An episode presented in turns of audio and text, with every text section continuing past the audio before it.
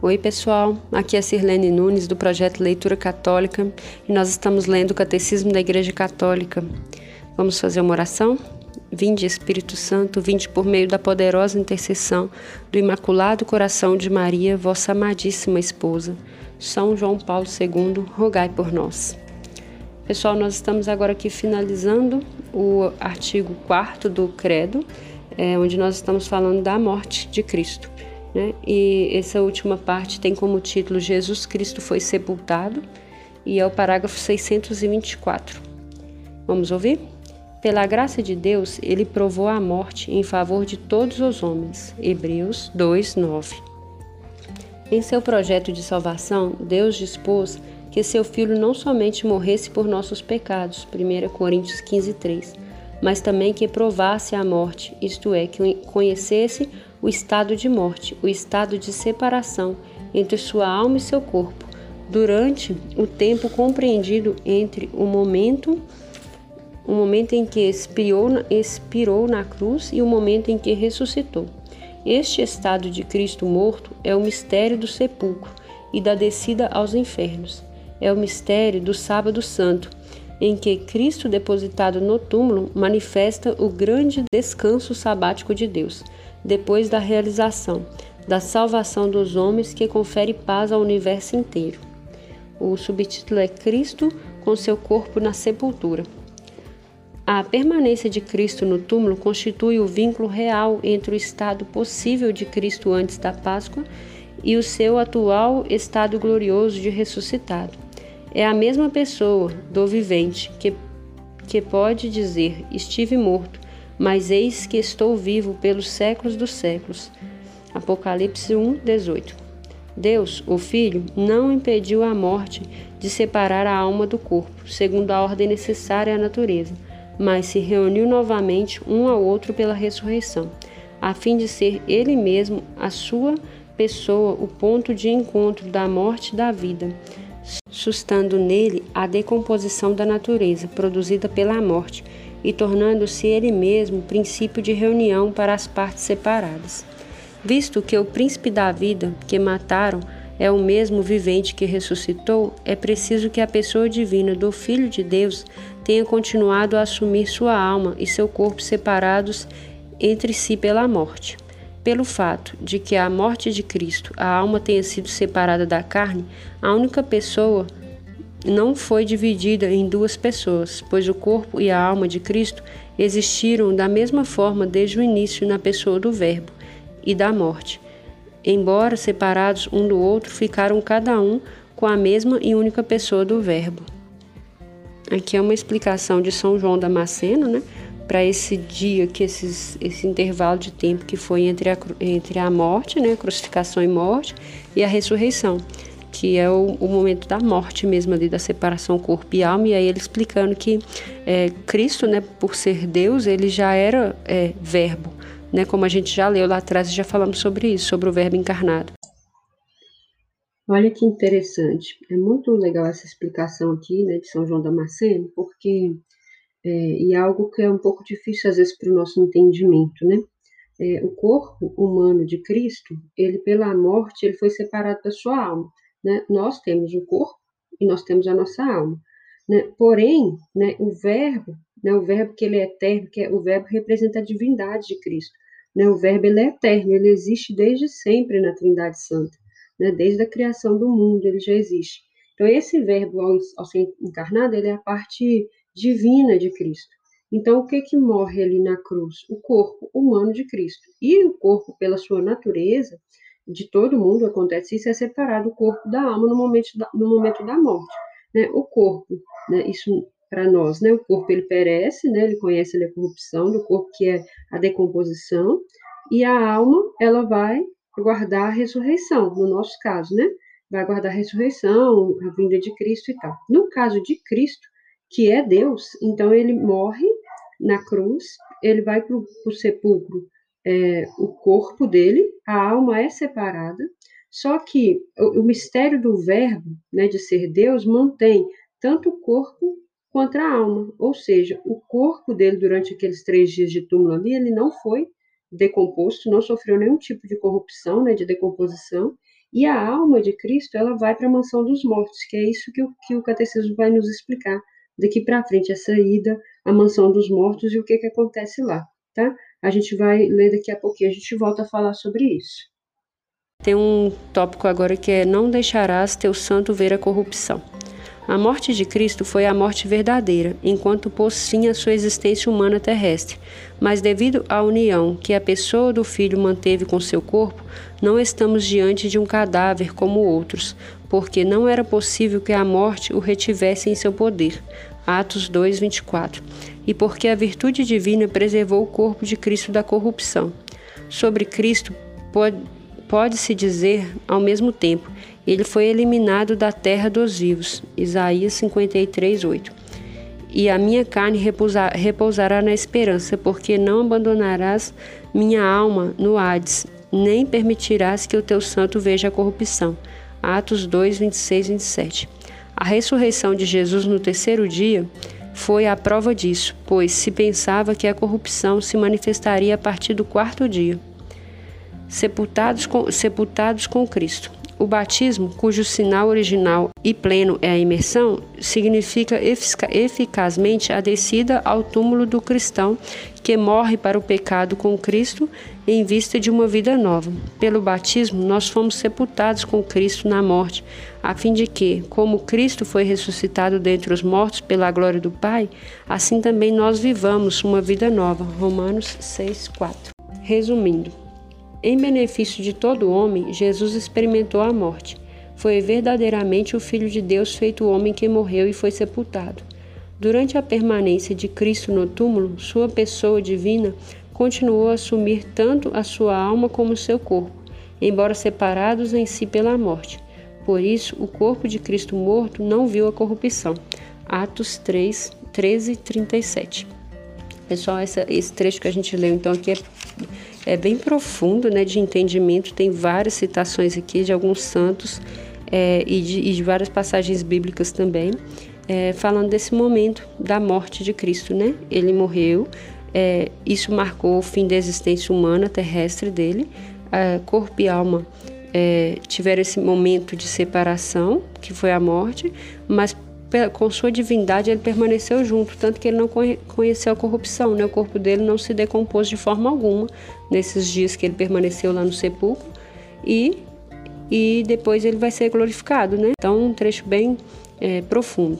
Eu vou emendar essa leitura de hoje com o início do próximo. Jesus desceu às profundezas da terra. Aquele que desceu é também aquele que subiu. Efésios 4, 9 e 10. O símbolo dos apóstolos confessa em um mesmo artigo de fé, a descida de Cristo aos infernos e a sua ressurreição dos mortos no terceiro dia, porque em sua Páscoa é do fundo da morte que ele se faz jorrar a vida. Cristo, teu Filho, que, retornando dos infernos, brilhou sereno para o gênero humano e vive e reina pelos séculos dos séculos. Amém. Né, aqui uma, uma oração da Vigília Pascal. O parágrafo agora vai falar sobre o título é Cristo desceu aos infernos.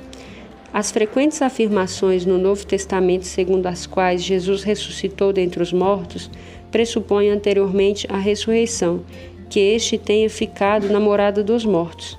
Este é o sentido primeiro que a pregação apostólica deu à descida de Jesus aos infernos.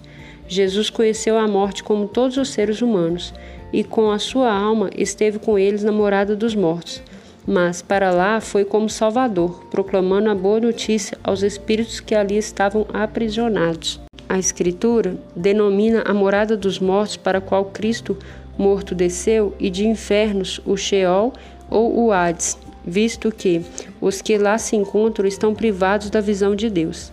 Este é, com efeito, o estado de todos os mortos, maus ou justos, à espera do Redentor. O que não significa que a sorte deles seja idêntica, como mostra Jesus na parábola do pobre Lázaro, recebido no seio de Abraão. São precisamente essas almas santas que esperam seu libertador ao seio de Abraão que Jesus libertou ao descer dos infernos. Jesus não desceu aos infernos para libertar os condenados, nem para destruir o inferno ou condenar, ou, da condenação, mas para libertar os justos que haviam precedido. A boa nova foi igualmente anunciada aos mortos. 1 Pedro 4,6.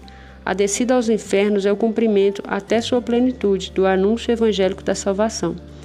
É a essa é a fase última da missão messiânica de Jesus, fase con, condensada no tempo, mas imensamente vasta em sua significação real de extensão da obra redentora de todos os homens e de todos os tempos e de todos os lugares, pois todos os que são salvos se tornarão participantes da redenção. Cristo desceu, portanto, no seio da terra, da terra, a fim de que os mortos ouçam a voz do Filho de Deus e que os que ouvirem vivam. João 5:25. Jesus, o príncipe da vida, destruiu pela morte o dominador da morte, isto é, o diabo, e libertou os que passaram toda a vida em estado de servidão, pelo temor da morte. A partir de agora, Cristo ressuscitado detém a chave da morte e do Hades. Apocalipse 1:18.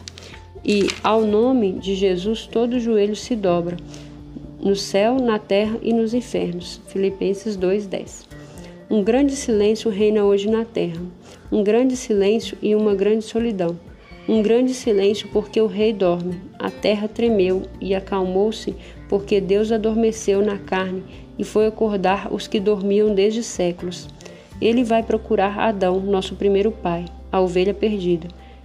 Quer, vir, quer ir visitar todos os que se assentaram nas trevas e à sombra da morte. Vai libertar de suas dores aqueles dos quais é filho e para os quais é Deus. Adão acorrentado e Eva com ele cativo. Eu sou o teu Deus, e, e, a, e por causa de ti me tornei teu filho. Levanta-te, tu que dormes, pois não te criei para que fiques prisioneiros do inferno. Levanta-te dentre os mortos. Eu sou a vida dos mortos. Aqui essa, essa é uma citação aqui de uma antiga homilia de um autor grego desconhecido, falando sobre essa descida de Jesus aos infernos, né? Que ele foi lá não para permanecer lá e nem para acabar com o inferno, ele foi lá para resgatar aqueles que há séculos já esperavam, né? Que, que foram antecessores a ele que foram justos e que esperavam essa redenção. Resumindo, na expressão Jesus desceu à mansão dos mortos, o símbolo confessa que Jesus morreu realmente e que por sua morte por nós venceu a morte e o diabo, o dominador da morte. O Cristo morto, em sua alma unido à sua pessoa divina, desceu à morada dos mortos, abriu as portas do céu aos justos que haviam precedido. Então, pessoal, a gente vai parar aqui a leitura, né, hoje, para não dividir o assunto, né? A gente veio falando da morte, depois a gente vai falar da ressurreição. Mas eu quero destacar alguns pontos aqui dessa, desse final da leitura. É, quando vai falar nesse subtítulo que a gente leu agora por último, que fala que Cristo desceu aos infernos.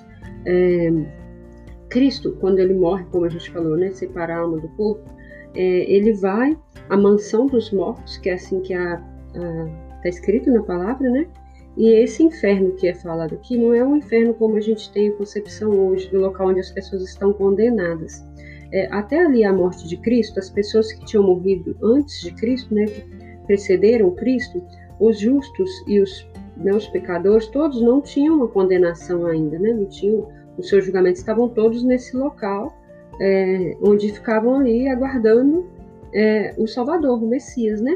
Então, eles, é, naquele momento, quando Jesus é, morre na cruz e vai cumprir né, a sua missão ali redentora, ele vai aos, a, aos infernos, né? no caso, inferno, a palavra lá, ela quer dizer interior. Então, ele vai ali ao, ao interior da terra, morada dos mortos, para resgatar os justos. Né? O catecismo é muito claro quando ele diz isso. Ele vai para resgatar os justos, não os que já estavam condenados, não aqueles que já haviam morrido no pecado sem pedir perdão antes e tal. É, a gente ainda vai falar mais um pouco para frente sobre a questão do pecado, né? Mas é, a gente já comentou um pouquinho, né? O pecado, ele, a gente pode se arrepender dele até o momento da nossa morte. Depois que a gente morrer, aí é só lá no julgamento lá que, que vai ser resolvido a nossa, a nossa, o destino da nossa alma, né? Mas até a morte não. Então, essas pessoas que até a sua morte não se arrependeram, morreram em pecado, elas já estão condenadas.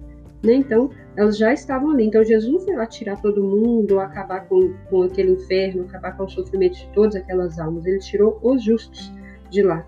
Né? E aí, nessa, no, no que ele tira os justos, o que sobra são os, os pecadores, os que já estavam condenados. E ali sim vai ser o inferno que a gente conhece. Então, então pela redenção que foi quando Jesus é, né, morre na cruz, antes da sua ressurreição, pela redenção, aquelas almas ali foram resgatadas. Nós aguardamos a ressurreição, que é a segunda volta de Cristo. Então, as pessoas que morreram entre Cristo e, a, e o dia de hoje, elas aguardam a ressurreição, que é esse julgamento final, essa salvação. Né? Então, é, essa parte aqui é uma parte muito profunda de teologia, uma parte bem bacana mesmo, que requer o nosso entendimento profundo. E outra coisa que eu quero destacar aqui é que quando a gente fala assim que Jesus venceu a morte, foi por isso, porque ele veio em um corpo humano, ele viveu a nossa humanidade em tudo, exceto no pecado, e a morte dele, com essa experiência de separação de corpo e alma, é, mesmo que mantidos pelo verbo ali, como eu já expliquei, é, fez com que mostrasse, né, é, provasse ao demônio que ele, ele é senhor da morte também porque senão ele teria morrido e morrido mesmo. O corpo teria se decomposto, é, a alma teria ido para algum local para experimentar um, um, julgamento, e não, ele é Deus. Então, o próprio Deus, ele vence a morte, porque ele morre mesmo, o corpo dele perece na cruz, parecia que era o fim, porque né, ele tinha morrido, mas ele ressurge. Então, é isso que faz ele vencer a morte. Então, ele passa a ser o Senhor, né, o que está falando aqui, ele passa a ser o Senhor da morte né? E aí o, o, o, demônio passa a não ter poder sobre a nossa morte. Né? Se Jesus não tivesse feito isso, é, nós todos estaríamos condenados aos infernos, porque quem queria nos salvar, né? Então Jesus vence a morte em, em Deus, na sua missão, ele vence a morte. E aí, agora somente só vai ser condenado a essa morte eterna aquele que permanecer em pecado, aquele que tiver sua é, pedir perdão dos seus pecados, que viveu uma vida santa e etc., vai conseguir essa, essa ressurreição é, quando Cristo voltar. Né? Espero que vocês tenham entendido. É, realmente é profundo, né? Da nossa fé, é algo bem profundo, mas é algo maravilhoso de se compreender. No próximo áudio a gente vai falar da ressurreição, que também é maravilhoso. Né? Eu espero que você esteja gostando muito dessa leitura. Deus te abençoe e nós nos vemos na próxima.